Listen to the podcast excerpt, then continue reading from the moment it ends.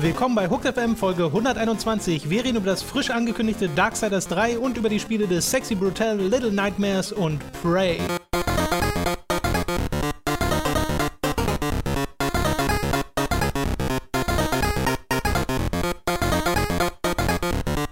Es ist ein verregneter Montagmorgen. Robin Schweiger und Thomas Koik sitzen im verruchten Hooked-Büro und nehmen einen Podcast auf. Hooked FM, Folge 121. Hi Robin. Hast du verraucht oder verrucht gesagt? Äh, verrucht war es, glaube ich. Okay, aber beides nicht ganz, nicht ganz akkurat, muss ich sagen. Nun, ich habe ein Bild gezeichnet. Das stimmt. Aber ein falsches Bild. Das, du hast, also, Nein, das stimmt nicht. Es regnet ja wirklich draußen. ja, es nieselt. es nieselt. Ich möchte, können wir das nochmal neu anfangen? Statt Regen nieseln, statt verrucht. Okay, warte, warte, warte. Okay. Es ist ein vernieselter Montagmorgen. Nee, jetzt funktioniert nicht so gut. Verregnet klingt besser. Ein vernieselt. Was auch immer vernieselt ist. Ich glaube, dieses Wort habe ich noch nie gehört Es oder ist ein, benutzt. Es ist ein dezent unangenehmer Montagmorgen, aber nicht so wirklich Es ist schlimm. ein feuchter Montagmorgen. äh, lass uns einen Podcast machen, Robin. Was Okay, ich habe kurz zur ähm, Feier des Tages mein, die Glocken geläutet. ja. Wir beginnen direkt mal mit den News, denn äh, Robins famoses Formel 1 Fest geht ja erst später weiter. Ja, leider diese erst Woche nächste nicht. Woche. Genau. Und fange aber an gleich mit einer Neuigkeit, die tatsächlich recht aufregend war in der letzten Woche, nämlich der Neuankündigung, erst dem Leak und dann der tatsächlich offiziellen Ankündigung von Darksiders 3, Mhm. das äh, von im Wesentlichen ehemaligen äh, Vigil Games Leuten entwickelt wird, die jetzt Gunfire Games heißen, neues Studio bei THQ Nordic, was ja auch erst vor relativ kurzem umbenannt wurde. Inzwischen ist ja tatsächlich schon wieder ein Jahr her oder sowas. Ja. Und äh, ja, jetzt ist es offiziell. Es gibt einen Teaser-Trailer und es gibt sogar schon einen Gameplay-Trailer, beides bei IGN äh, zu sehen. Und da kriegt man schon einen ganz guten Eindruck davon, was sie hier machen wollen, nämlich einfach im Wesentlichen ja das, was halt die vorherigen Spiele waren, Action-Adventures, 3D-Action-Adventures. Du spielst in dem Fall Fury, die äh, dritte der Four Horsemen of the Apocalypse. Mhm. Was ich direkt ein bisschen komisch fand in dem Gameplay, ist, dass sie tatsächlich als Horseman angesprochen wird, weil ich finde das als Bezeichnung für eine Heldin irgendwie komisch. Ja, ja Aber Horsewoman äh, würde genau, auch das, komisch. äh, das wäre noch äh, komischer. Aber äh, ist ja auch egal. Wie fandest du denn sowohl Ankündigungen als auch Gameplay-Enthüllungen? Was hat Darksiders 3 für einen Eindruck bei dir hinterlassen? Also die Ankündigung allein fand ich halt großartig, weil ich ganz großer Fan von Darksiders 1 vor allen Dingen bin. 2 fand ich wie viele andere Leute ja auch ziemlich enttäuschend, weil es halt sehr Dito. bloated war, voller Filler. Das Open World war kein Open World Spiel, aber schon so ein bisschen und das hat nicht so ganz gepasst äh, zum Gameplay. Ähm, die, das Loot fand ich ein bisschen blöd. Also das hat alles nicht so ganz funktioniert für mich. Äh, und natürlich als am frustrierendsten, äh, der erste Teil endet mit einem krassen Cliffhanger. Äh, are, you- so, are you going to fight alone? Oder so, oder so ähnlich. Und dann sagst du, no, not alone. Und dann kommen die drei anderen Reiter runter und dann denkst du dir, boah, im nächsten Teil mit allen Vieren. Und jetzt spielt auch der dritte Teil wieder zur gleichen Zeit oder sogar ein bisschen vor Teil 1. Und das finde ich so scheiße, Tom.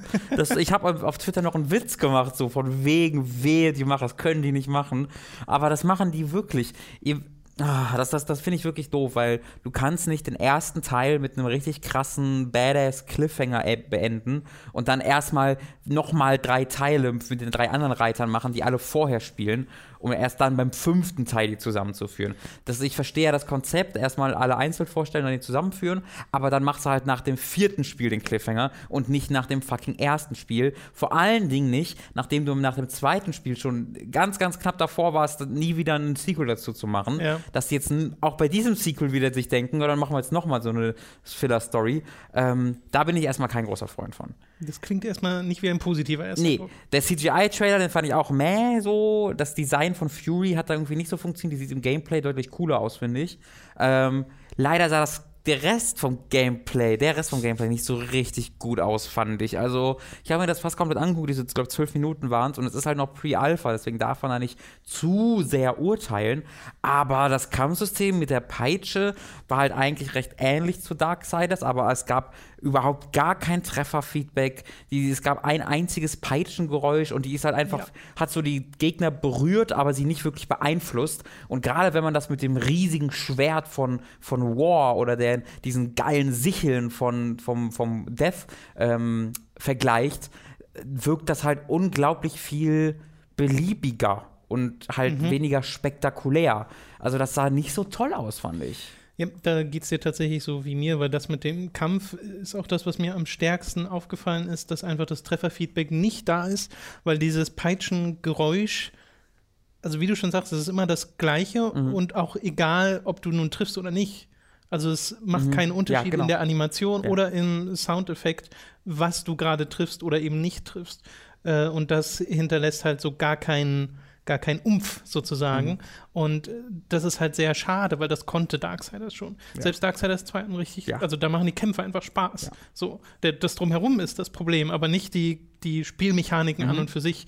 So, und das ist ein bisschen schade, dass das hier nicht sofort fu zu funktionieren scheint. Klar, Pre-Alpha, äh, da, kann sich, da können sich noch Sachen ändern und da werden sich noch Sachen ändern, vor allem wenn sie dieses Feedback sich jetzt äh, zu Herzen nehmen. Deshalb bin ich bei so Sachen wie Gegnerplatzierung oder sowas jetzt auch nicht so streng, weil ich fand, das war in dem Trailer jetzt auch nicht so spannend. Da war Nee. sehr viel leerer Raum, Ja, durch den durchgegangen wurde und ich glaube, das sollte auch erstmal zeigen, hey, guck mal, wie unser Spiel aussieht. Die Sache ist übrigens, das war ja Lehrerraum, den man schon kannte auch, ne?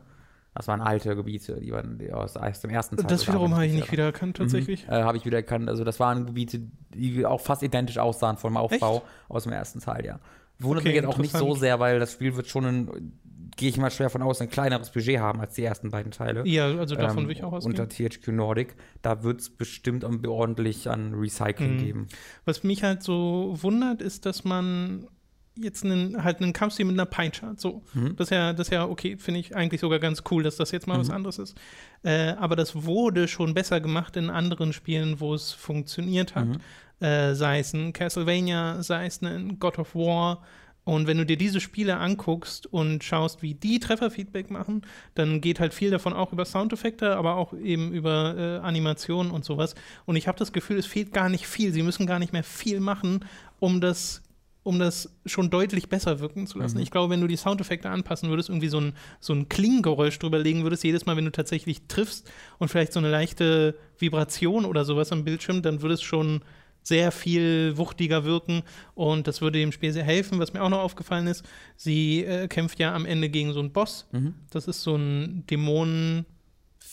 Was ist denn das? Nee, das, das ist eine der sieben eine, Todsünden. F- eine Fliege? Nee, das, ja, so, das ist halt äh, Sloth Genau, Sloth. äh, und die kommandiert quasi Fliegen. Das ist ein riesiges Ding, was auf eine aber von Plattform. Krabben getragen wird. Ach so, Krabben. Okay, ja, dann, okay, dann habe ich das falsch gesehen. Ja, ja, das, Ja, das hat mich halt gewundert, weil da stand Lord of Flies Mhm. und es waren halt keine Fliegen. Ja, da waren halt Krabben, die das Ding getragen haben. vielleicht waren das Darksiders. Was, was ich. Andere Welt, andere Fliegen. äh, was ich an und für sich aber ganz lustig fand, ist, dass man halt die Krabben ihm unter, unter seinem Thron da weghauen musste, Mhm. damit er dann runterfällt und der eigentliche Kampf beginnt. Weil der eigentliche Kampf war der Asylum Demon. Ja, Das war eins zu eins der das Asylum habe ich auch in Demon. den Kommentaren das gelesen. ist, das ist, also das mir, ich habe mir das einfach straight up angeguckt, habe das durchlaufen lassen und da dachte mir dann so, das kommt mir irgendwie bekannt vor. Und es ist halt einfach der Asylum Demon. Das ist so eine riesige, hat so ein bisschen Schlangen- oder nee, Wurmähnlichen Körper mhm. äh, und so kleine Flügelchen und Mhm. mit denen äh, fliegt das Ding dann so hoch und lässt sich fallen und macht dann Schwünge, die genau auf diesen Arc haben, den auch der Asylum Demon macht. Da dachte ich so, hm, das ist, das ist ähm, gewagt. Ich, finde das aber auch mutig aus der Perspektive, dass halt das Spiel, was das bessere Zelda ist, demnächst das bessere Dark Souls dann wird. Das ist ja beides Oh ja, in einem, das stimmt. ist ja wirklich beeindruckend auch. Äh, also es ist ein bisschen merkwürdig, weil Ja. ich finde, optisch und so ist das alles durchaus okay. Ich fand, das sah Mhm. gut aus, Mhm. äh, auch farbenfroh wieder. Ich mag so. total die Haare von ihr. Die, die, die, die schweben halt ganz halt so in der Luft rum, als ob sie in, konstant in einer L'Oreal-Werbung gefangen gehalten wird. Ähm, gibt sie halt dieses epische Göttinnen-Aspekt, dass sie einfach so rumschweben. Okay. Finde ich cool. Ich finde aber, man hätte das deutlich besser machen können. Ja. Und ich glaube sogar deutlich besser machen müssen. Gerade bei einer IP wie Darksiders 3, weil man gemerkt hat, wie sich die Leute gefreut haben, Mhm. äh, als diese Ankündigung kam. Und bei dem Gameplay-Trailer merkst du auch an den Reaktionen, äh, so richtig umgehauen hat das jetzt niemanden. Mhm. Weil wenn das jetzt nicht Darksiders gewesen wäre, wie hättest du dann auf dieses Spiel Ja, reagiert? gar nicht. Ja, genau. Ja. Dann hätte man gesagt, oh, das ist so Bound and Blood oder sowas. Mhm. Also Ja, so in diese, absolut. diese Richtung, dieses Double A, wenn man so will, oder Mhm. A. Ey, es ist A-Game. A-Game. genau. Dieses, äh, wo, du, wo du halt merkst, okay, Budget ist nicht so hoch, aber äh, wie gesagt, ich glaube, man sollte mit der Vorverurteilung jetzt nicht zu schnell sein, weil sie schreiben nicht umsonst Pre-Alpha da rein und es hat erst einen 2018er Release. Ach, das wollte ich gerade fragen, ja. Und äh, auch noch keinen festen, also mhm. es steht noch kein Monat fest von dem, was ich gesehen habe. Äh, es soll für PC, Xbox One und äh, PlayStation 4 kommen. Und da kann noch sehr, sehr viel passieren. Und ich kann mir nicht vorstellen, dass sie nicht dieses ganze Feedback sich jetzt zu Herzen nehmen und dann beim nächsten Trailer ja. darauf achten, vielleicht ein bisschen actionreichere Szenen zu zeigen oder die Verbesserungen zu zeigen und vielleicht auch ein paar andere Fähigkeiten zu zeigen, weil ähm, Fury hat auch nicht viel gemacht, einfach in diesem. Ja, yeah. nee, es wirkt ja wirklich, als ob da noch, sind noch nicht mal ansatzweise alle Moves drin, die KI ist genau, nicht so richtig genau, drin. Genau. Es ist ja auch nicht verwunderlich, wenn das Spiel erst in einem Jahr plus rauskommt. Ähm, es gibt jetzt nicht so viele Spiele, von denen man zwölf Minuten lang ungeschnittenes Gameplay sieht, über einem Jahr vor Release. Ähm, das ist schon ordentliche Zeit, also zumindest nicht, wenn es halt nicht sowas ist wie bei Bioshock Infinite, wo das dann halt so ein extra für diese Demo gemachte genau. Gameplay-Sektion ist, die dann nicht im fertigen Spiel vorkommt, sondern einfach, ja, hier, ob da spiel halt mal. Der stirbt ja auch in dieser Demo während des Bosskampfs. Ja, er ist auch nicht so gut gespielt. Das nee, ist tatsächlich ist, auch noch ja, ein Faktor. Genau, das, der kriegt das Lock-on-System, hat er nicht so ganz drauf. Das sieht all, also das ist auch keine sehr gute Präsentation dieses Spiels einfach. Deswegen äh, bin ich jetzt vorsichtig, noch nicht zu urteilen, was natürlich auch daran liegt, dass mir diese Serie sehr am Herzen liegt und ich sie sehr gerne mag. Ähm, wie gesagt, wie du ja sagst, wenn es jetzt eine neue IP wäre, würde ich da wesentlich härter reagieren. Aber ich weiß ja, was sie können und ich weiß, dass das gleiche Team ist. Ich frage mich jetzt halt nur, wie groß der Einfluss des eventuell geringeren Budgets ist, ob es ein geringeres Budget ist und wenn ja, wie viel. Ähm, das sind alles so Fragen, die für mich noch interessant sind, aber ich mhm. bin mir relativ sicher, ähm, diese Fragen werden ihnen noch gestellt werden in Interviews in den kommenden Monaten. Ähm, deswegen, ich freue mich da weiterhin drauf. Ich bin halt also ich freue mich jetzt erstmal unter dem Aspekt drauf, dass die Geschichte, die geht ja gar nicht weiter. Verdammt. Ich wollte sagen, dass die Geschichte weitergeht. Ja, man, also das wird, das wird, sich ja noch zeigen, ne? ob sie einfach genau wieder da aufhören, wo sich das trifft, mhm. oder ob sie diesmal ein bisschen drüber hinaus erzählen, weil das ist so für mich die Frage, die ich mir stelle. Nehmen sie jetzt wirklich einfach nochmal diese paar, weil konzeptionell verstehe ich durchaus, was sie machen. Sie ja. wollen diese vier Geschichten dieser vier Reiter erzählen aber dann, wenn das nächste Spiel nochmal diese Parallelgeschichte, mhm. das ist einfach nicht spannend. Nee, das finde ich schon aus Konzeptsicht her nicht spannend. Einfach ich mein, vier Spiele lang nicht zu wissen, wie es, oder drei weitere Spiele lang nicht zu wissen, wie es nach dem ersten Spiel weitergeht, das ist keine gute Idee. Das sollte man, das kann man in einem einzigen Spiel machen. Mhm. So äh, kampagnenmäßig, dass mhm. du auswählst, hast diese vier Reiter, die du spielst, äh, jede Kampagne geht drei Stunden und danach geht es dann weiter ja. im nächsten Spiel oder so. Ja. Aber nicht auf vier Spiele verteilt. Ja, vor allem, ich habe da halt so den Shenmue-Gedanken, ne, wo sie jetzt Shenmue 3 machen. Ja, das ist das äh, vierte Kapitel von 28. Äh, und dann denken wir so, ey, du machst jetzt Shenmue 3, es wird wahrscheinlich das letzte Shenmue, jetzt erzähl nochmal die scheiß Geschichte zu Ende. Ja, war nicht so geplant, aber äh, dann mach irgendwie ein Buch dazwischen oder Wikipedia-Eintrag, aber jetzt mach doch was. Und das gleiche Gefühl habe ich hier auch bei Darksiders 3, das ist so, ja, ich verstehe, dass das nicht der Plan war, aber ihr zählt gerade ernsthaft darauf, dass ihr direkt noch einen vierten Teil danach machen könnt? Leute. Ja, und einen fünften. Ja, und einen fünften dann vielleicht auch noch. Also vielleicht wirklich veräppeln sie uns ja auch nur. Vielleicht also ja. ist es dann das Intro, die ersten zwei Stunden genau. und dann gibt es den Skip. Das kann ja gut sein. Aber es klingt nicht so, weil sie haben ja schon äh, im, im, im Pre-Release-Material sagen sie ja, du musst die sieben Todsünden bekämpfen. Du siehst ja die eine Sünde, sieben Bosse hast du dann im Fertig. Also das wirkt schon wie ein komplettes Spiel. Ähm, deswegen, ich, ich, bin, ja, da, ich bin da unsicher. Ja, ich glaube nicht zu Unrecht. Da bin ich aber sehr gespannt auf das, was sie jetzt, was sie jetzt noch in den kommenden Monaten releasen an Trailern, an Gameplay-Material und Informationen, wo es denn noch hingehen soll mit Darksiders 3. Man muss ja immer dran denken, äh, das liest man ja öfter über Spieleentwicklung.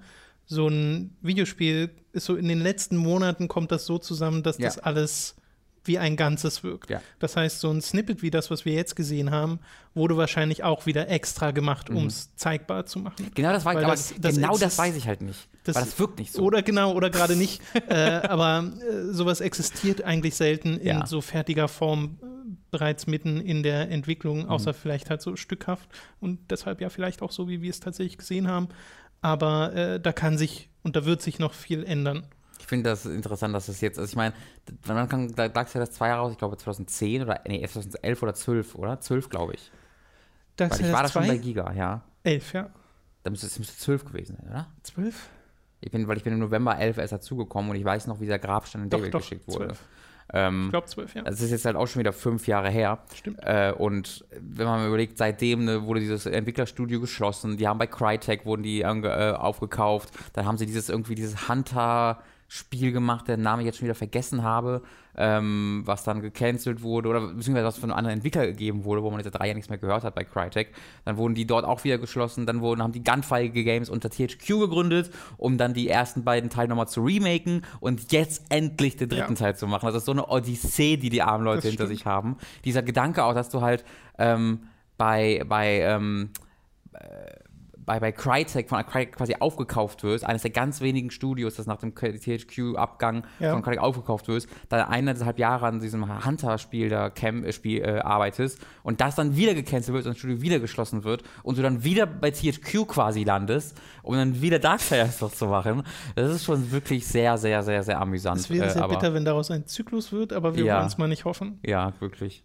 Ich finde aber irgendwie total niedlich, wie Nordic das mit THQ Nordic macht, dass sie so sagen, ja, wir beleben diese Marke wieder, Mhm. weil es ist jetzt eigentlich keine riesige Marke. Also das äh, passiert nur aufgrund von emotionalen Werten, glaube ich, mehr als Oh, das glaube ich nicht. Also ich, Glaubst du, glaub, THQ man- als Name hat so einen Marketingwert? ach so, ich dachte, du meinst Darksider als Name. Nee, Darksider ist klar, Okay. aber TH, warum macht man das mit THQ? Doch nur, weil THQ halt eine lange, lange bestehende ich Marke glaube war. schon, dass das am Markt und ähm, so einen Vorteil hat, wenn du THQ auf eine Packung stehen hast statt Nordic, weil das einfach ein Name ist, wo du Vertrauen, also nicht Vertrauen hast, aber da siehst du, ah, die, die haben schon mal Sachen gemacht und Nordic ist halt so, warum hat Nordic Darksiders? Hä? Was denn Nordic? Ja, ja, aber da hätte man ja aus Nordic dann eine Marke machen. Aber naja, egal. Ist schon eine ganz andere Diskussion. Mhm. Zu Darksiders 3 noch kurz Joe Madureira, der, äh, der für, die, für das Artwork Ja. zuständig war, für die ganze künstlerische Gestaltung von Darksiders 1 und 2, ist bei Teil 3 nicht dabei. Er war nur konzeptionell an Fury beteiligt. Genau.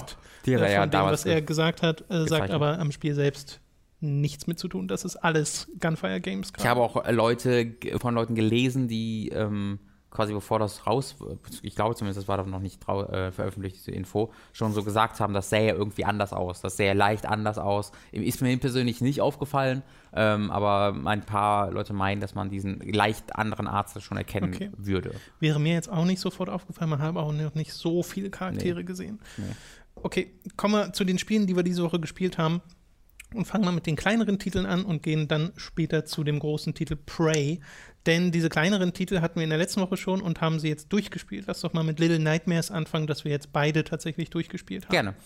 Da haben wir im letzten Podcast schon drüber geredet und im Livestream haben wir es sogar live gespielt für eine Stunde.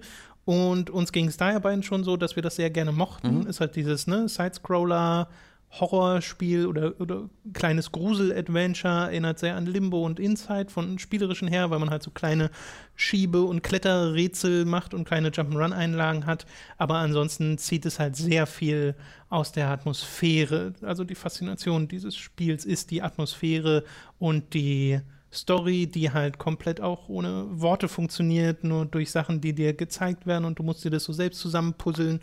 Äh, wie hat dir denn gefallen insgesamt, nachdem du durch warst? Mir hat es richtig gut gefallen. Also wirklich durchgehend toll, fand ich das. Ähm, vor allen Dingen, weil es mich halt überrascht hat die ganze Zeit. Ähm, es hat halt st- ständig in dieser kurzen Spielzeit von irgendwie knapp drei Stunden waren es, glaube ich, ähm, hat es halt ständig seine Atmosphäre verändert, fand ich. Also es, es fängt halt an als dieses sehr ruhige, ähm, atmosphärische Gruselspiel, was jetzt aber nicht direkt sich erschreckt groß, aber ab und zu so Momente hat, wird dann ziemlich äh, auf Gore und Ekel ausgelegt und am Ende ist es dann halt fast schon spektakulär und also und, und laut und auf die, auf die Nase.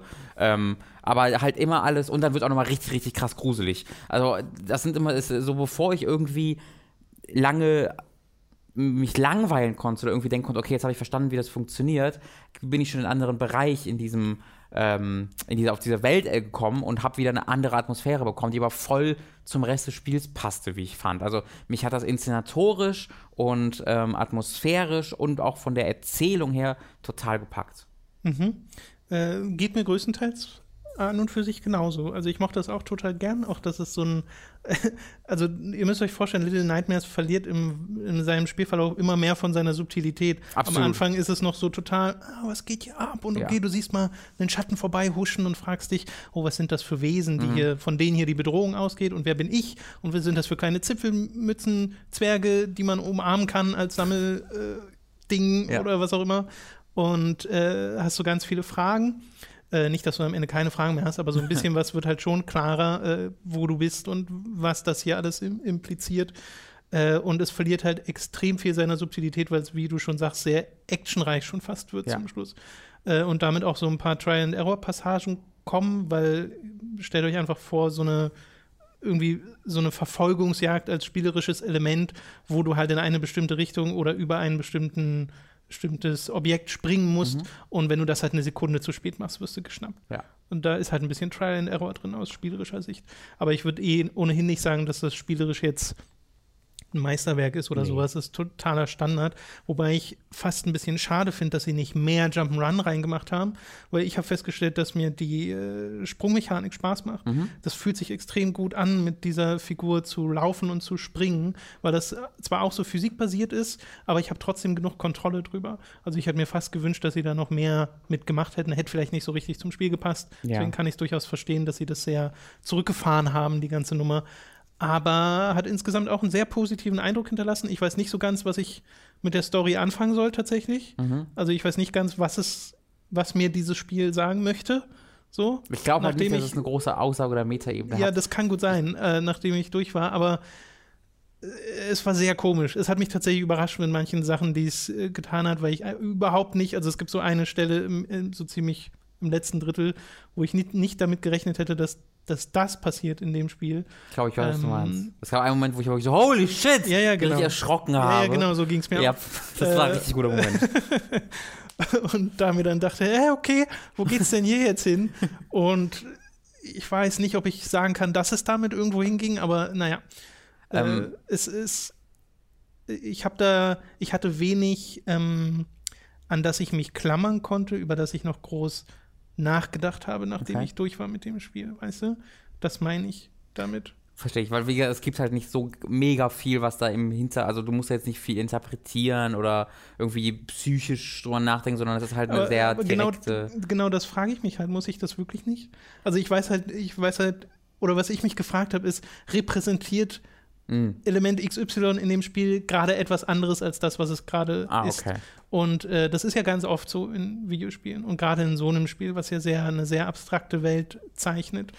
Äh, aber da bin ich zumindest noch selbst nicht auf einen grünen Nenner gekommen, habe mich aber auch noch nicht belesen oder so dazu. Ja, das Gefühl hatte ich jetzt auch nicht. Für mich ist dieses Spiel ein Spiel, was ähm, halt in so einer Kategorie beste Spielwelt ganz oben mit dabei ist. Ich habe das Gefühl, das hat eine unglaublich gut durchdefinierte Welt, die so wirklich, ähm, wo sich jemand Gedanken gemacht hat und in seinem Kopf ein riesiges Universum erschaffen hat. Und hier sehen wir einen ganz, ganz kleinen bestimmten Teilaspekt aus dieser Spielwelt und die ist halt unglaublich toll ähm, durchinszeniert, durchdefiniert da. Das, das macht irgendwie alles so Sinn, wie man es dort sieht. Also es ist, es ist jetzt nicht so, dass ich sage, ah, okay, ich habe jetzt alles verstanden, deswegen sind die kleinen Zipfelmützen, Men Zipfelmützenmenschen, Zipfelmützenmenschen, das verstehe ich jetzt hundertprozentig.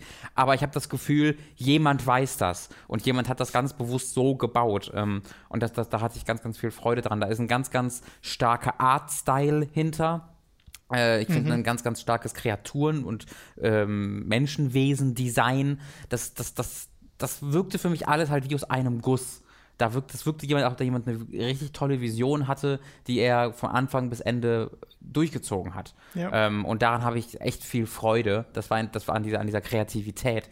Äh, und das ist halt einer der größten Gründe, warum mir das Spiel so gut gefallen hat, dass ich da total viel Spaß dran hatte, einfach zu sehen, was mir diese Welt halt noch so offenbart. Und ich dachte mir auch so, ganz ehrlich, also direkt nachdem wir den Stream vorbei hatten und ich dann zu Hause mal weitergespielt habe, dachte ich mir so, sind wir dumm, wieso kommen wir denn nicht da drauf, wieso, das, wieso diese Bo Ja, die ja. Böden sich so Dem Moment schwenken. hatte ich auch, wo ich so dachte, das ist so mega Ja, auch, offensichtlich. was auch lange vor dem Reveal denke ich mir so, natürlich ist das Ja, ja, das. da und wie saßen hier, wieso bewegen sich denn die Böden? Da dachte ich so, boah, sind wir blöd. Aber genau den Gedanken hatte ich auch. Weil da gibt es mehr als genug Hinweise drauf. Yep. Aber naja, gut. Äh, manchmal ist man halt ein bisschen blind. Also ich würde das absolut weiterempfehlen. Es ist halt, wie gesagt, nicht dieses äh, spirituelle Ding, das Limbo oder Inside ist, wo man sich dann das durchgespielt hat und gar nicht weiß, was das jetzt gerade war und irgendwie sich noch damit beschäftigen muss, um da wirklich noch mal mehr rauszuziehen, sondern es ist, wie hatte ich das Gefühl, eine recht ähm, also es hat jetzt, es funktioniert auf der einen Ebene, auf der du, auf die du siehst, und hat jetzt nicht noch 13 psychologische Ebenen dahinter, sondern es ist halt einfach diese Welt und du erlebst die und dann bist du damit fertig und das ist dann auch okay so.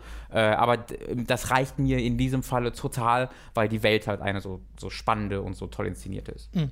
Ja, würde ich, würde ich auch einfach zustimmen. Ich mag das auch total gern, würde es auch weiterempfehlen. Absolut. Es ist halt kurz.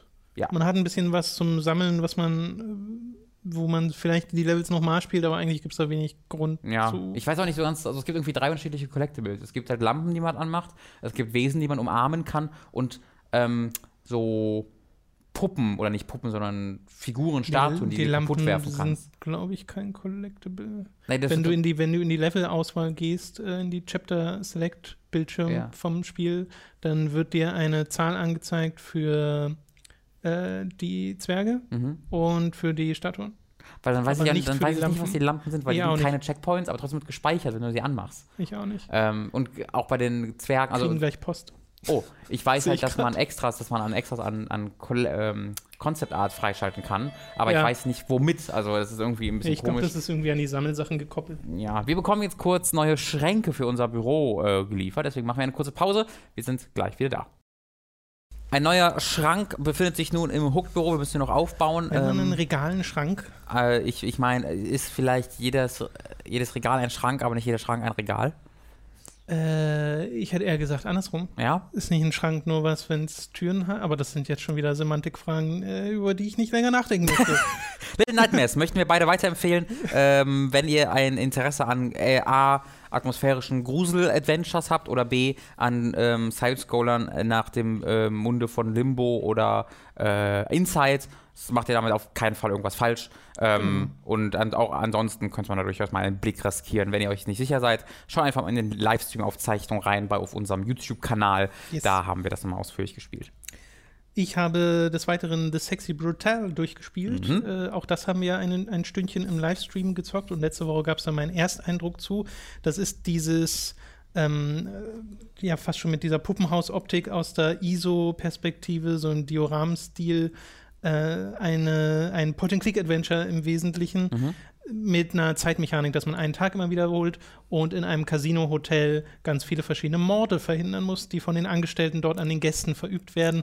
Und jeder davon hat Masken, die dann verschiedene Kräfte verleihen, etwa dass man irgendwie besonderes Gehör bekommt und die Leute besser belauschen kann, weil ganz viel in diesem Spiel ist Information sammeln. Wenn man einen Tag beginnt und einen neuen Gast retten will, geht man erstmal durch alle Räume, guckt sich an, wo der Gast gerade zu welcher Zeit hingeht, mhm. was die zu sich gegenseitig sagen, versucht irgendwie Codes für Türen herauszufinden äh, oder äh, geheime ja auch so Geheimtüren oder sowas herauszufinden, die meistens auch aus Gesprächen hervorgehen, wo einer dann sagt, ja, wenn du äh, Buch XY aus dem Regal ziehst, dann öffnet sich dort eine Geheimtür und du hättest das Buch schon, äh, das Regal vorher schon dir anschauen können, aber du hättest halt nichts dran gemerkt, mhm. so ein mhm. bisschen. Und erst nachdem du diese Information hast und deine Map geupdatet wird, kannst du in diesen Geheimgang dann reingehen. So funktioniert dieses Spiel ein bisschen.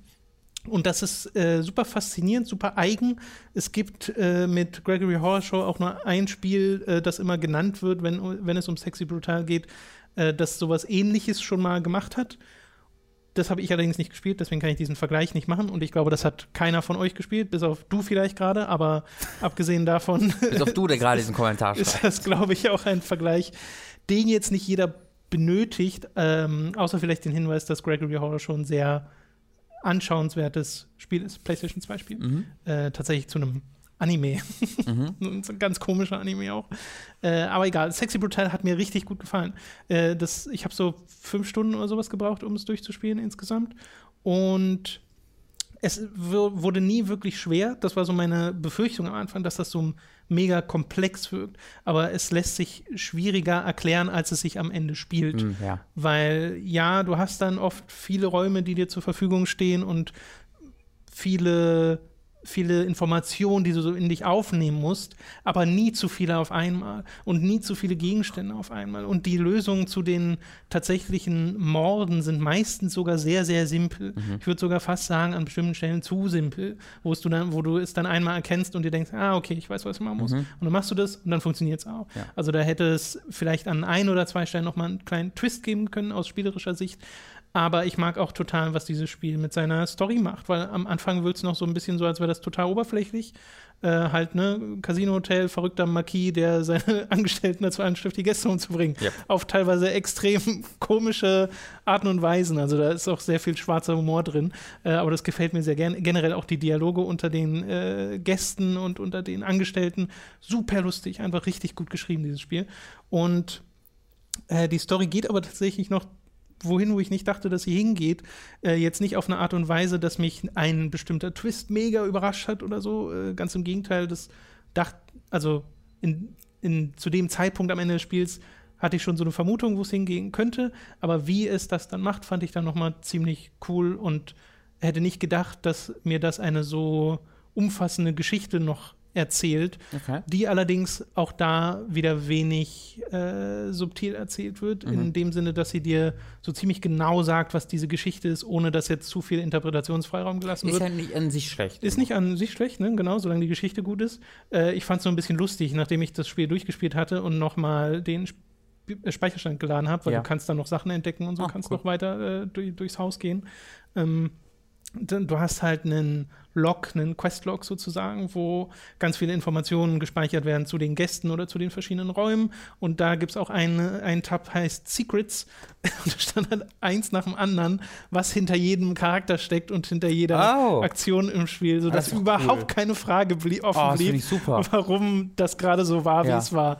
Äh, das fand ich sehr eigenartig, aber irgendwie dachte ich mir, oh, okay. Ja, Hier kriegt es dann jeder tatsächlich nochmal mit, was, was was ich gerade erlebt habe. So.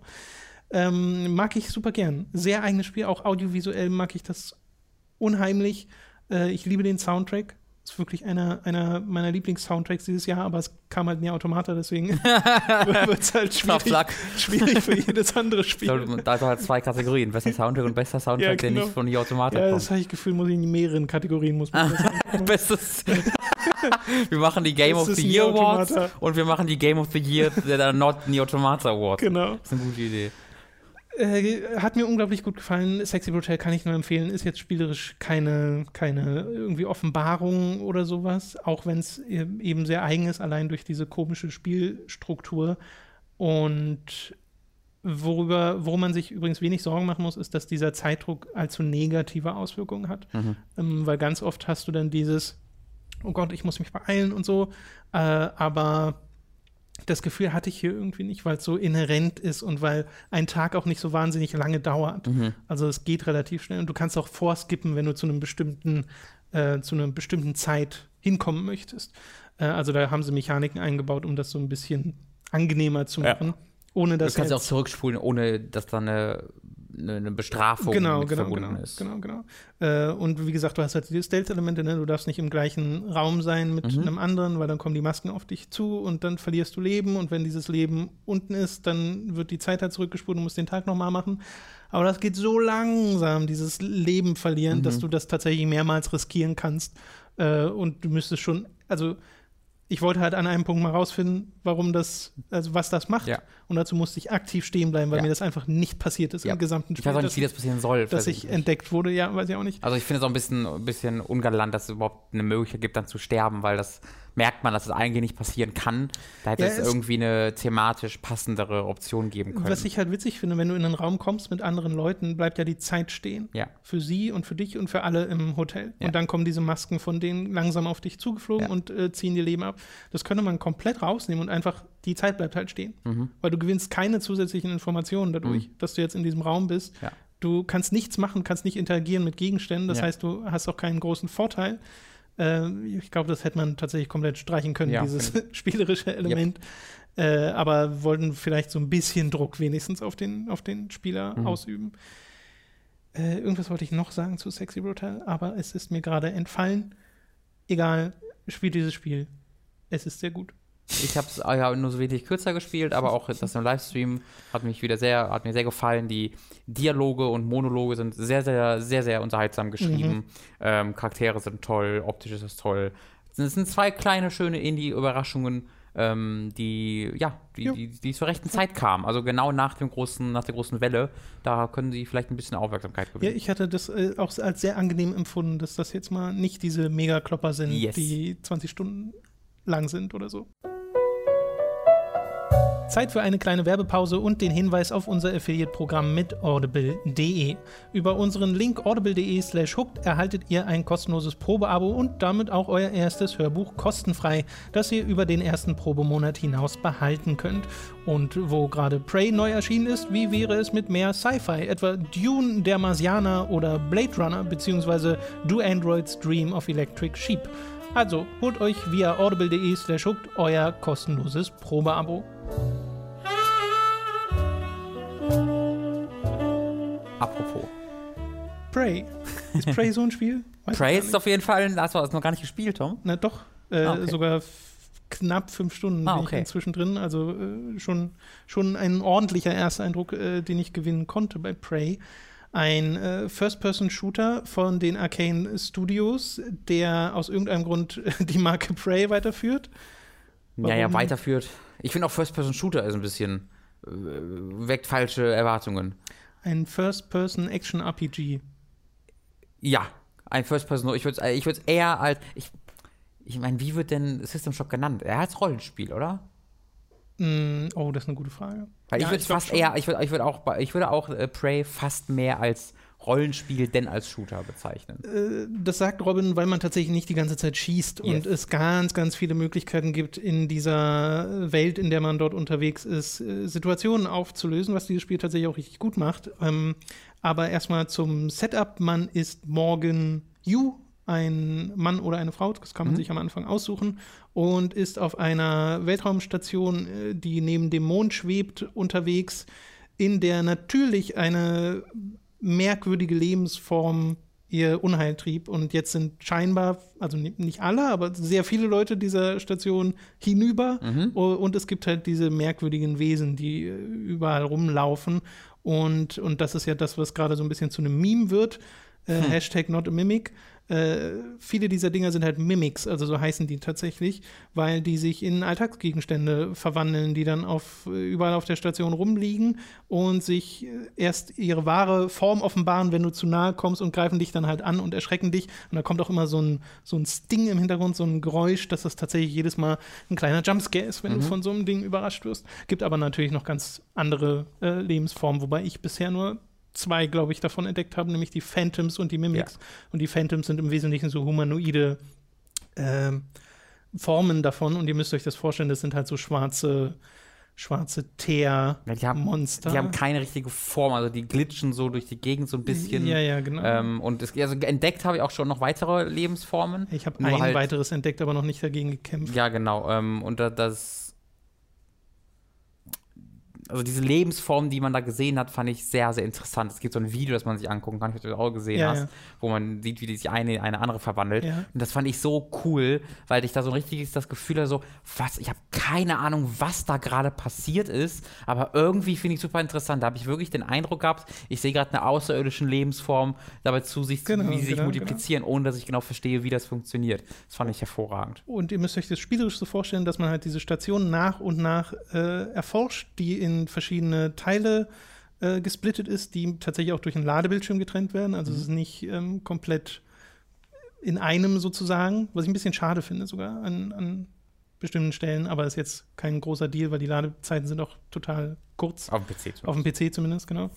Und äh, dadurch kriegt man ein sehr gutes Gefühl für diese Station, trotzdem, trotzdem ja. die äh, mit Ladebildschirm äh, getrennt sind, weil äh, die Zusammenhänge sind halt immer sehr deutlich so. Mhm. Äh, und sie machen es tatsächlich so, weil so viele Fenster auch in dieser Weltraumstation sind äh, und du ja auch ab und zu draußen unterwegs bist, mhm. dass du immer so ungefähr weißt, wo du gerade bist auf diesem riesigen Ding, was so ein bisschen aussieht wie ein Hochhaus, finde ich. Ja, absolut. ein, ein schwebendes Hochhaus.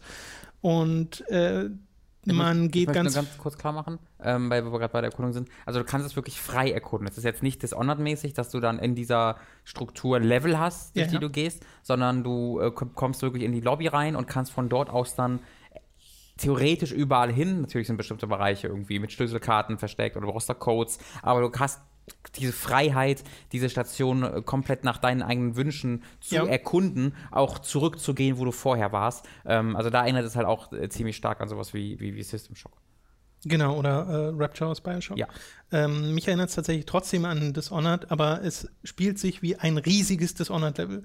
Nicht wie mehrere Dishonored-Levels, weil in Dishonored 2 zum Beispiel gehst du ja an mehrere Orte im Verlaufe des äh, Spiels und die sind alle schon groß, aber jetzt nicht riesig. Und das hier ist so, als wären das solche Level, aber halt ein ganz großes, was zusammenhängt. Äh, so kann man sich vorstellen, falls man jetzt nur Dishonored gespielt hat. Äh, Und Übrigens, Bioshock ist vielleicht doch nicht so akkurat, aber bei Bioshock kannst du eben nicht zurückgehen. Bioshock hat ja trotzdem eine Levelstruktur, wo du in dem Level bist und dann äh, bist du da. Ähm, klar, du hast manchmal diese Freiheit, ne? Immer nur so auszugsweise. in, In in, Bioshock. Bioshock. Ja, genau. Du hast halt, also das ist, Bioshock ist halt dann doch wieder, finde ich, mehr wie Dishonored, wo du einzelne Hub-Worlds hast, aber du kannst jetzt nicht zurück einfach gehen. Deswegen ist, finde ich, schon ein wichtiger Unterschied. Aber Du man hast halt schon ziemlich oft zurück. in, in Bioshock, du, aber du, du lädst doch die verschiedenen Level und kannst dann eben nicht mehr. Also du, die, wenn du in ein neues Level gehst, bist du in einem neuen Level und kannst dann nicht Ich zurück habe in das alte nicht Level. so klar in Erinnerung. Ich weiß nur, dass ich. Ja, es waren wahrscheinlich eher Hubs. Genau, es ist halt so wie in Dishonored, wo du auch nur die großen Städt, Bereiche dieser Stadt, dieser Stadt hast. Ja. Aber wenn du halt weiter zum nächsten Bereich gehst, dann bist du da halt erstmal. Okay. Ähm, Aber ich denke, ihr wisst, was, was yes. wir meinen. Finde ich noch- ist halt ich ein, ein großes. Nee, ist richtig. Äh, Es ist halt ein so ein großes, großes Ding. Genau. Äh, und ihr müsst euch das so vorstellen, dass man da halt äh, Sachen erkundet, ganz viele Schränke durchforstet nach äh, Gegenständen, seien es Waffen, sei es äh, Crafting-Material, weil das ja auch eine Rolle spielt. Man sammelt Neuromods, mit denen man sich, also das sind im Wesentlichen Skillpunkte, mit denen man sich äh, verbessert Mhm. auf verschiedenste Arten und Weisen. Dazu kommen wir gleich noch.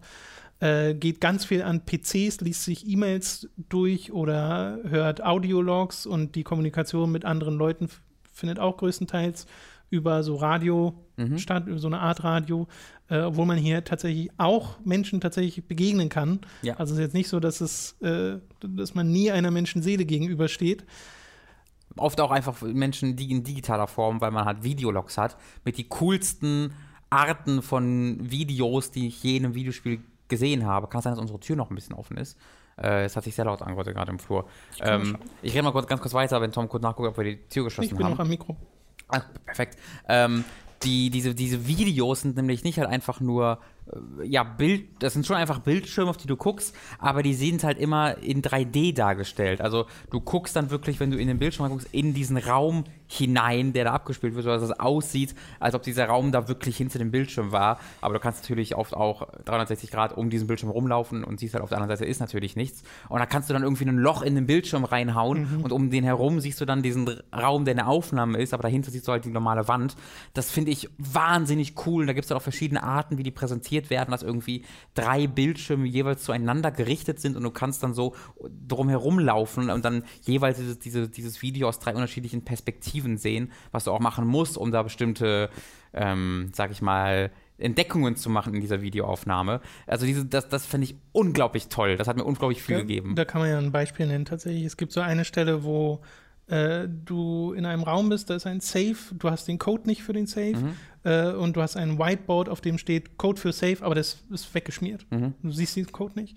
Und an einer späteren Stelle findest du eine Videoaufnahme von genau diesem Raum und wenn du schräg in diese Videoaufnahme, wenn du schräg in diese Ah. Videoaufnahme reinschaust, siehst du, dass der Code noch auf dem Yes. Whiteboard steht und dann kannst du dir den merken und zu diesem Safe zurückgehen. Ich habe So. mir gestern, das hatte ich gestern gedacht, wo, ich, ah, ich habe die Tafel vergessen, weil die trifft man ja ganz am Anfang Ja, ja, äh, mit genau. dem durchgewischten Ding. Ich habe das nicht mehr zusammengesetzt, weil die Tafel habe ich gesehen. Äh, ja, und genau, das gibt halt auch wirklich komplexer, dass man das auch mit E-Mails kombinieren muss, dass da irgendwie Hinweise für bestimmte Gegenstände sind. Da mag Ähm, ich übrigens sehr das Log in dem Spiel, dass sich diese. Mhm. ganzen Sachen merkt. Nicht alle, weil manchmal sind auch irgendwie Codes in die Wand geritzt und so und äh, da habe ich, halt die also da muss man, genau, dann benutze ich auch die Steam Screenshot-Funktion ähm, und vergesse es dann trotzdem, äh, witzigerweise, aber Ja. naja. Und äh, das, das mag ich sehr gern an diesem Spiel. Also es ist wirklich, äh, und das ist ja auch so ein bisschen ein Stilmittel von Arcane, ne? Sie sagen halt, okay, wir bauen hier diese Levels Mhm. auf verschiedenste Arten und Weisen. Es gibt Schächte und irgendwie immer mehrere Wege in einen Raum. Also nicht wirklich immer, aber sehr oft. Und wir überlassen halt dem Spieler, wie er das machen will. Und das äußert sich dann darin, dass du halt sehr viele Fähigkeiten hast, dass du halt ja. äh, dich tatsächlich sogar auf Nahkampf spezialisieren kannst mit deiner komischen Rohrzange, die du dabei hast, oder auf klassische militärische Waffen, wie so eine Pistole, die übrigens fast genauso schießt wie die aus Half-Life 2. Ähm, und eine Shotgun. Mhm. Oder äh, später im Spiel, äh, da bin ich jetzt gerade angekommen quasi, äh, kriegst du noch so Psy-Fähigkeiten mhm. oder Psy-Fähigkeiten, das P ist ja stumm. Ähm, Psi, die, oder genau, Psi-Fähigkeiten, die ähm, im Wesentlichen die Fähigkeiten sind von den Aliens. Mhm. Das heißt, auch du kannst zu einem Mimic werden. Ja. Und das ist ja so ein Ding, was sie ganz am Anfang schon in den E3-Gameplay-Sachen gezeigt werden. Genau, zu Recht, weil äh, wenn du irgendwie ein Sicherheitsglas hast und da ist nur so ein kleines Loch da, äh, rein in den nächsten mhm. Raum, kannst du dich halt in eine Tasse verwandeln und da durchrollen als cool. Tasse ja. und dich dann auf der anderen Seite wieder zurückverwandeln. Und das ist so dieses spielerische Element. Ich finde aber witzig, dass sie das tatsächlich auch storytechnisch aufgreifen ja. oder äh, spielerisch sogar noch weitergehend aufgreifen, weil so wie du dort, äh, so wie du sagst, okay, ich nehme mir diese Psi-Fähigkeiten dann wirst du zum Beispiel von ähm, Turrets in dieser Spielwelt als Alien klassifiziert. Ja. Und dann schießen die halt auf dich. Die scannen dich. Vorher lassen die dich in Ruhe. Genau, so. und es gibt auch Implikationen, wir sind relativ ähnlich, glaube ich, also ich bin auch so fünf, sechs Stunden drin. Und es gibt halt die. Gerade im Guts. ja, genau, genau, bin ich auch ja, gerade. Okay. Es gibt halt die Implikation, dass äh, auch die Geschichte sich verändert, je nachdem, wie genau. äh, sehr du halt dich veränderst mit diesen Genen. Also es gibt quasi verschiedene Charaktere, die dir sagen, mach mal, hör mal hau rein, werd mal zum richtig krassen Alien. Und dann gibt es andere Charaktere, die sagen, äh, mach mal nicht, oh jeez. Ja, du hast ja generell so eine, äh, so eine Dualität in der Geschichte, wo dir von zwei Seiten gesagt wird, mach das oder mhm. mach das. Und ich bin auch an einem Punkt, wo ich noch nicht weiß, wirklich, was jetzt davon das Richtige sein wird. Und das will ja das Spiel auch, ne? Ja. dass du ein bisschen rumrätselst. Ähm, auch wenn ich dieses erste Missionsziel ein bisschen komisch fand, dieses, man muss sich im Wesentlichen ein Video angucken. Mhm. Äh, und dann wird man dabei unterbrochen und dann muss man nochmal irgendwas machen und das generell, das, das, ist die Spielstruktur.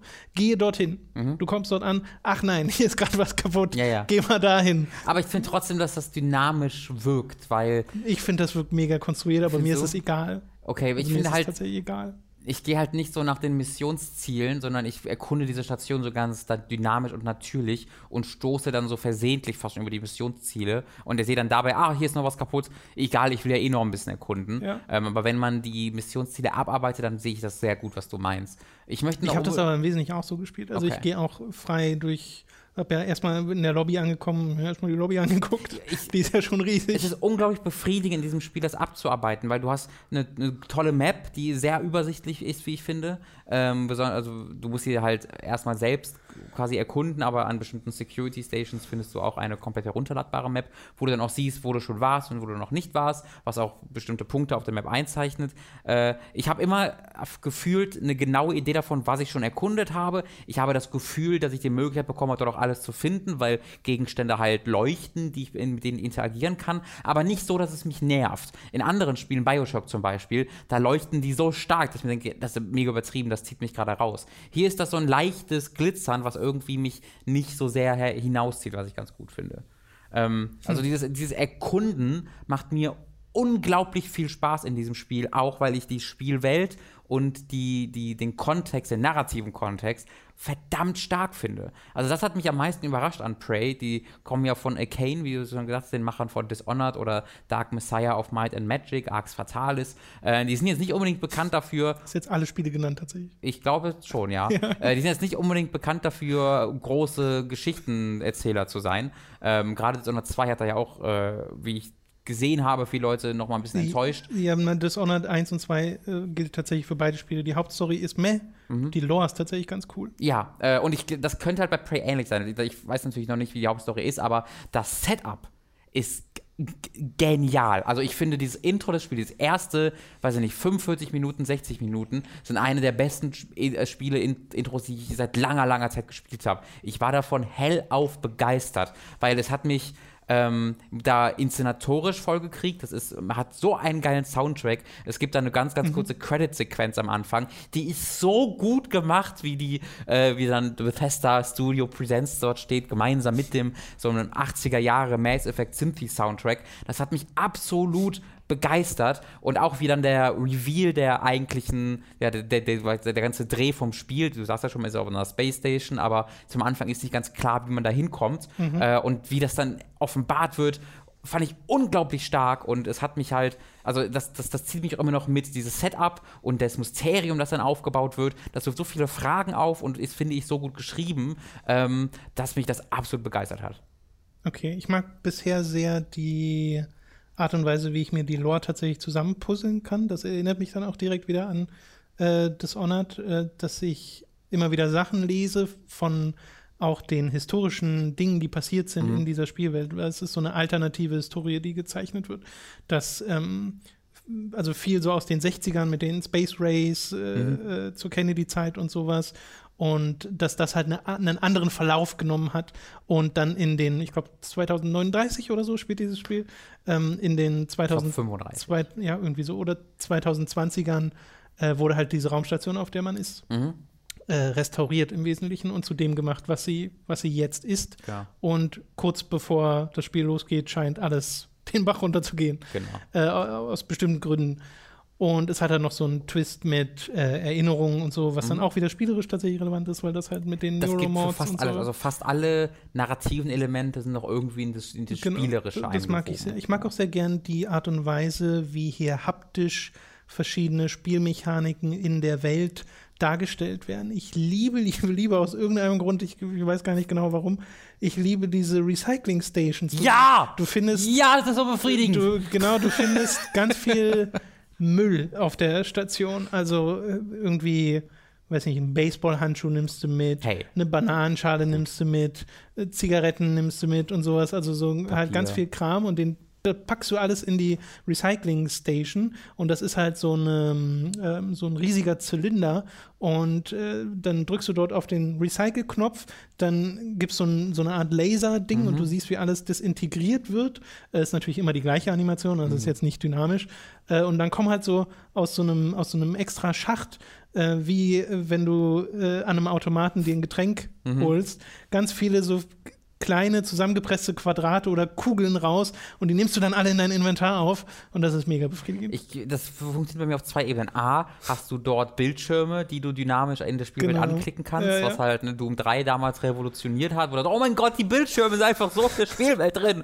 Und das macht halt auch Prey sehr, sehr gut und sehr, sehr viel.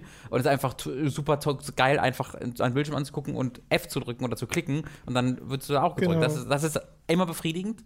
Äh, und B, äh, geht das auch wieder in dieses narrative, äh, in diesen narrativen Kontext rein und die Spielwelt, äh, die ich so geil finde, weil diese Maschine wirkt halt, da hat sich jemand was bei gedacht. Diese, diese Maschine wirkt sehr viel größer und komplexer, als sie sein müsste. Du hättest doch einfach irgendwie einen, einen, einen ähm, ja, irgendwie, weiß ich nicht, was wie ein Geldautomat aussieht und dann ist das einfach nur so eine, so eine, so eine Textur und du drückst F und dann wird alles automatisch und dann bekommst du die neuen Items. Also das hätte in der Spielwelt gar nicht gezeigt werden müssen. Das hätte alles im Menü passieren können, weißt du? Und ganz, ganz viele andere Spiele hätten das auch gemacht. Die würden halt einfach das zu einem Menü-Ding machen, dass du irgendwo in ein Gerät Genau. gehst, ein Menü ploppt auf, du sagst recyceln und dann geht das eine Item weg und das andere erscheint. Sie machen das aber nicht, sondern sie g- geben dir in der Spielwelt eine Erklärung dafür, wie das funktioniert. Eine Maschine, ein Prozess geht, da, geht da vonstatten und das finde ich auch sehr Beim, befriedigend. beim Crafting ja genauso, ne? Ist im Ja. Wesentlichen eine ähnliche Maschine, wo du richtig siehst, wie die verschiedenen Materialien in bestimmte Slots reinkommen und dann halt auch wieder aus so einem Fach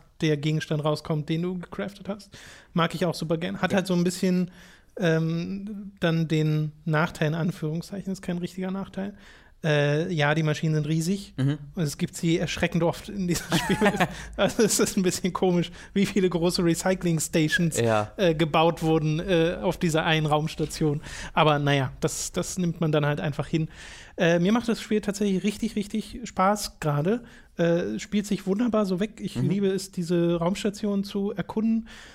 Es gibt ein Element, das mir tatsächlich nicht so gut gefall, äh, gefällt, wie ich dachte, dass es mir gefallen würde, und das sind die Mimics selbst. Mhm. Weil äh, der ganze Gag ist ja, dass die sich halt verwandeln in Alltagsgegenstände. Ja. Und ich hatte noch nicht einmal die Situation, dass ich wirklich aus eigenem Erkunden heraus ähm, auf so ein Ding gestoßen bin. Weil jedes Mal, wenn ich Echt? mich so, einem- so einem Gegenstand nähere, kommt die sofort auf mich zugesprungen. Oh, es, ich, ich habe, krass. ich habe nicht einmal diese, diese Gelegenheit gehabt, tatsächlich selbst darauf zu kommen, äh, außer Ah. vielleicht im Sinne von, ich habe die bereits getriggert, ich sehe, wie sie weglaufen, Ja. ich sehe, in was sie sich verwandeln und Ja. dann schieße ich da drauf und kriege diesen Bonus-Damage, weil wenn du sie angreifst, ohne dass sie, äh, also dass sie gerade ein Gegenstand sind, dann, dann genau, kriegst du einen Stealth-Bonus. Ähm, aber auf mich sind das halt momentan total billige Jumpscare-Monster. Krass, weil das hatte ich echt schon echt häufig. Es gibt, es gibt ganz, relativ am Anfang, äh, im Moment, wo es auch geskriptet ist, ich weiß nicht, ob das bei dir funktioniert hatte, ähm, da gehst du eine Treppe hoch und da rollt dir dann so ein äh, Mülleimer Ja, ja, ja, entgegen. das dann, geskriptet. Genau, und oben steht dann halt ein Mülleimer da. Ja. Und dann denkst du, warte, ist doch gerade ein Mülleimer runter, dann kannst du da drauf schießen, ist ein Mimik. Ähm, aber das hat bei mir tatsächlich schon mehrere Male funktioniert, dass ich in den Raum kam und ich höre irgendein Huschen, so ein Mhm. und dann ist halt einfach alles ruhig. Und die Sache ist bei den Mimics, bevor die, wenn du denen nicht zu nahe gekommen bist, aber relativ nahe bist und sie anguckst, dann fangen die an so zu glitschen. Also die Gegenstände, die, als die, die, die, in die die verwandelt sind, fangen an so leicht rum zu glitschen. Ähm, und äh, ein paar, wenn sich eine Sekunde oder sowas später greift, würden sie sich dann angreifen. Aber bei mir ist es halt so, wenn ich in irgendeinen Raum komme und irgendwie sehe, dass von einem Gegenstand zu viele da sind, mache ich einfach so alle kaputt äh, dann, weil, dann hau ich da mit dem einfach mal allgemein mit dem, mit dem Wrench irgendwie drauf, weil ich glaube, warte mal, hier sind jetzt drei Kaffeebecher. Das ist aber so ein kleiner Tisch, das wirkt zu viel. Dann hau ich die alle weg und ganz, ganz oft hau ich dann einfach random Gegenstände kaputt.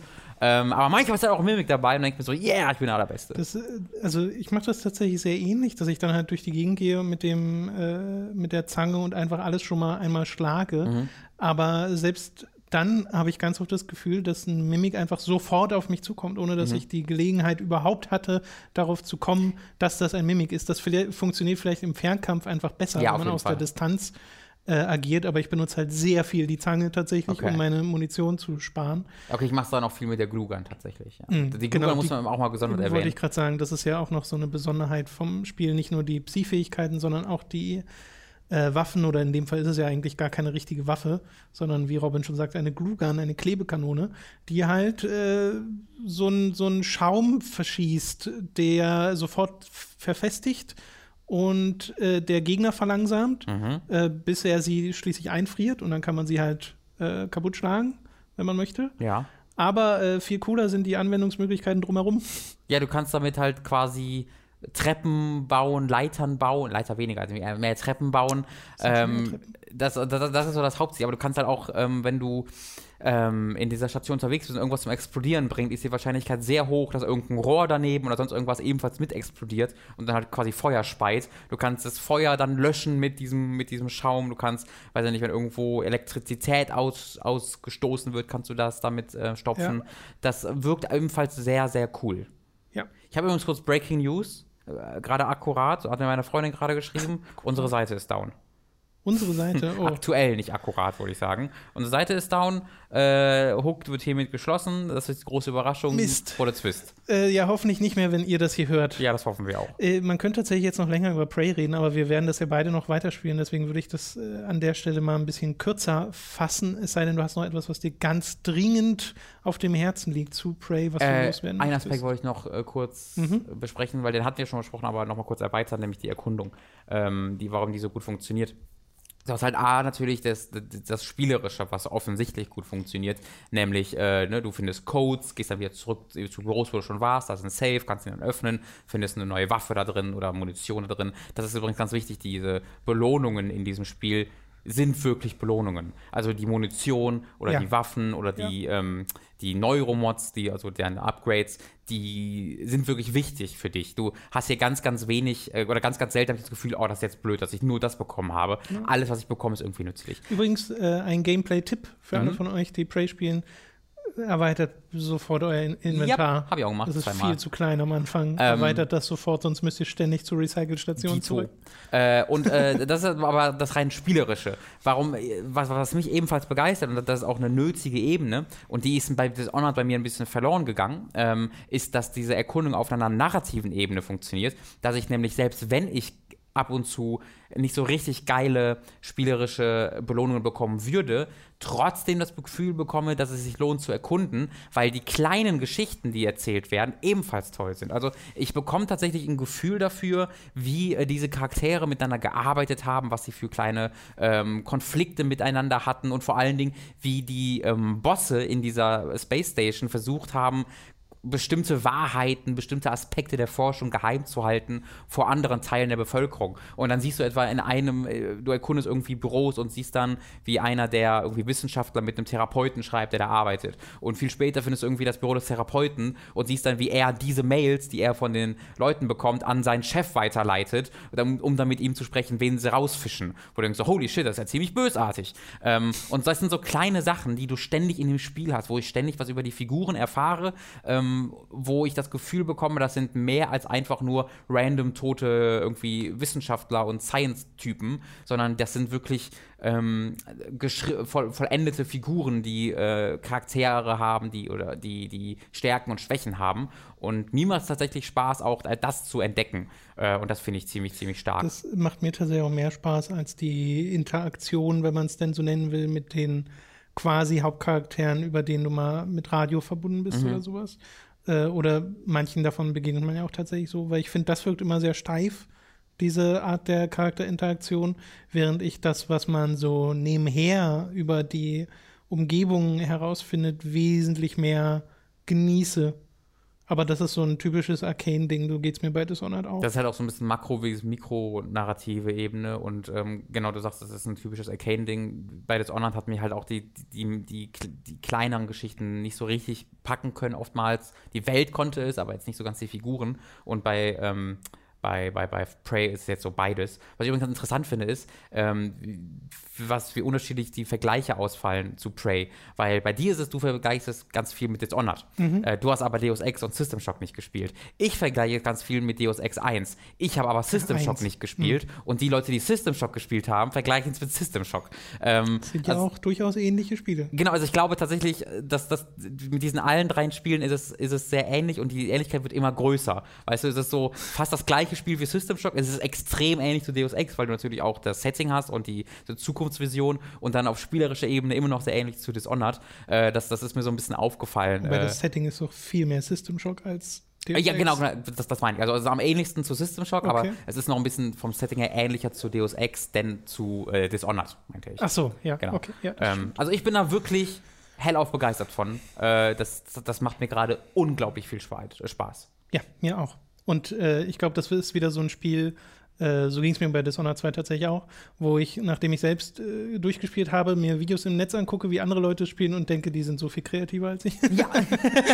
bei, bei Dishonored 2 kann er auch so unglaublich viele Sachen machen und hier habe ich das Gefühl, das geht auch alles mit der Glue Gun oder mit äh, finde ich ja so eine Spielzeugarmbrust, wo steht, dass man mit der halt Knöpfe aus der Distanz drücken kann. Mhm. Ich habe die halt noch nicht benutzt, aber. Nee, aber das ist aber auch sogar, dass du in der Sales Division unterwegs bist, quasi im Marketingbereich und da findest du halt eine Waffe und das ist eine fucking äh, äh, Foam-Waffe, ja, die. Das finde ich die, halt schön. Die Unterhaltungen sind, also dadurch äh, kriegt die Welt auch so ein bisschen mehr Realismus, mhm. weil du, ich habe auch schon so Notizen gefunden, wo einer gesagt hat, ey, du hast dein Character Sheet hier liegen lassen, genau. bring, bring das mal mit, Dungeons so ein Dungeons and Dragons Ding. Ja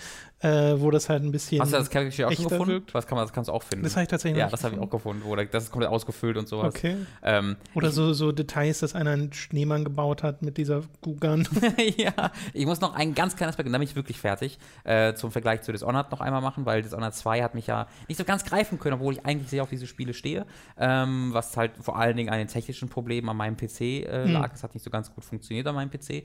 Ähm, und äh, es lag aber auch eben daran, dass es halt diesen Stealth-Aspekt gibt und der ja anders behandelt wird vom Spiel als der aktive, als das aktive Vorgehen. Wenn du irgendwie aggressiv, wenn du aggressiv vorgehst, ja. veränderst du die Welt und die Story anders, als wenn du ähm, ja. langsam vor oder stealthmäßig vorgehst und Leute rettest. Und das ist halt bei Prey gar nicht der Fall. Bei Prey kannst du spielen, wie du willst und es hat jetzt, ähm, natürlich, du hast halt die, die Fähigkeiten, die du ausrüsten kannst, was anscheinend vielleicht einen Story-Fokus haben kann, aber ich kann jetzt ballern oder leise vorgehen und ich kann Leuten ausweichen. Ähm, das alles hat jetzt da wird nicht geurteilt, was jetzt irgendwie ja. wie ist. Und das erlaubt es mir, ein bisschen freier vorzugehen. Also äh, ich habe jetzt viel weniger schlechtes Gewissen, äh, Leuten auszuweichen oder mit der Schrotflinte durchzuballen oder dann auch mal mit der äh, irgendwie stealthmäßig mit der mit dem mit der Zange äh, loszulegen. Yeah. Das ist ein kleiner Vorteil gegenüber des Honors. Äh, geht mir tatsächlich genauso, aber ich würde da auch anführen, dass das Honored sich ja schon als Stealth-Spiel deklariert. Stimmt. Äh, das heißt, wenn man das Honored holt, weiß man, okay, das ist darauf ausgelegt, eher aus der aus der aus dem Schatten zu Ja. agieren so. Und man kann natürlich auch aggressiv agieren, aber es funktioniert halt anders. Da geht es ja eher darum, ob du Leute tatsächlich umnietest oder nicht Mhm. umnietest. Ne?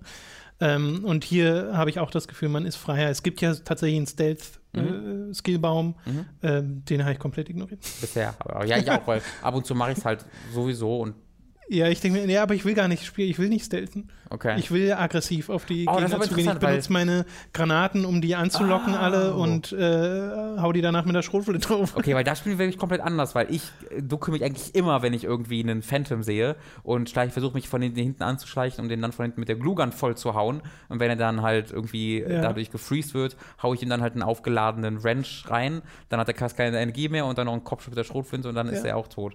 Aber das finde ich auch schon wieder ziemlich, ziemlich, ziemlich cool. Du kannst dir ja auch, wenn du sie mit der Glugun eingefroren hast, dann Granaten an die draufpacken. Mhm. Äh, die kleben ja fest. Ähm, es ist, äh, es ist, ich bin, ich bin, ich, ich, Ja. ich könnte Also ich- noch zwei Stunden drüber reden. Ich wollte gerade sagen, ihr merkt ja, äh, wir haben bisher beide, wie lange hast du gespielt? Auch sechs Stunden ungefähr. Fünf, Okay, sechs Stunden. genau, und ich ja knapp fünf. Und äh, jetzt schon so viel über dieses Spiel reden zu können und zu wollen, bedeutet, dass dieses Spiel so einiges richtig macht.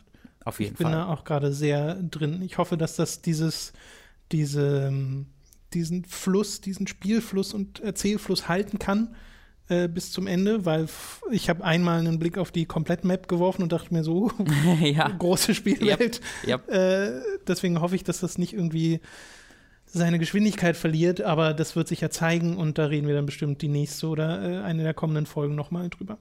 Ich äh, freue mich jetzt schon drauf. Genau, ich mich auch. Und das soll es dann tatsächlich auch schon gewesen sein für diesen Podcast, denn Dawn of War 3 habe ich leider nicht weitergespielt. Mhm. Äh, da kamen diese anderen Spiele dazwischen.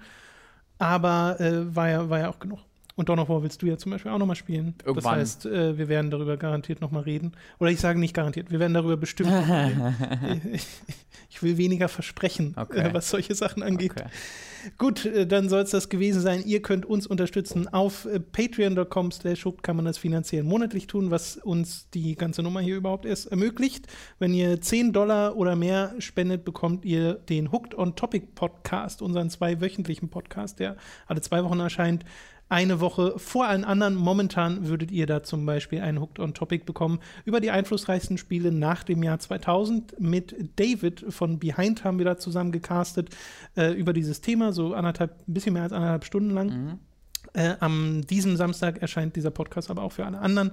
Äh, trotzdem freuen wir uns natürlich übrigens auch über jede, selbst wenn ihr sagt, ich äh, habe nur einen Dollar oder sowas, wenn das halt 100 Leute von euch machen, macht das schon einen Unterschied. Also selbst wenn ihr kleine Beträge nur geben könnt, selbst darüber freuen wir uns schon. Falls wiederum euch das nicht möglich ist, gibt es aber auch noch andere Möglichkeiten. Ihr könnt zum Beispiel einfach eine positive Bewertung bei iTunes hinterlassen, unseren Audible Affiliate Link audible.de slash nutzen oder bei Amazon einkaufen äh, über unseren Link äh, oder ihr schaut mal in unserem Shop vorbei. Wir haben nämlich einen Get Shirts Shop, da gibt es ganz viele tolle Motive, die ihr auf Tassen, Shirts, Mauspads, Pullover und andere Sachen drucken könnt. Ich weiß gar nicht, ob so viele andere Sachen sind, aber Nee, also ihr könnt privat könnt ihr ja auch auf alle Sachen drucken. äh, ja, aber da haben wir ja dann nichts von. Das stimmt. Macht's nicht. Wir verklagen euch. Wir Nein, machen wir nicht. Aber, verklagen euch nicht, aber wir sind euch sehr böse. ja, genau.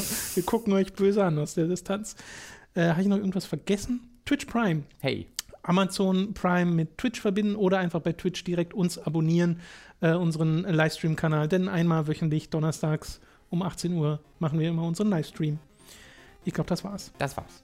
Äh, zum Schluss noch ein Witz. Wow. Oh nein. Aus dem Das Superbuch der Witze. Hey, da war neulich jetzt doch ein Witz drin, den du sogar mochtest. Ja, aber ich glaube, da war der eine. Das, das, war, das war der eine aus diesem Buch. So ein Witz zum Abschluss. Im Werk wurde ein neuer Kollege am Fließband eingearbeitet. Wie macht sich denn der Neue? wird der Vorarbeiter gefragt. Langsam geht er mir auf die Nerven mit seinem ewigen Hallo, da kommt ja schon wieder so ein Dings. Hä? Ja, gut, damit auf Wiedersehen. Tschüss. Tschüss.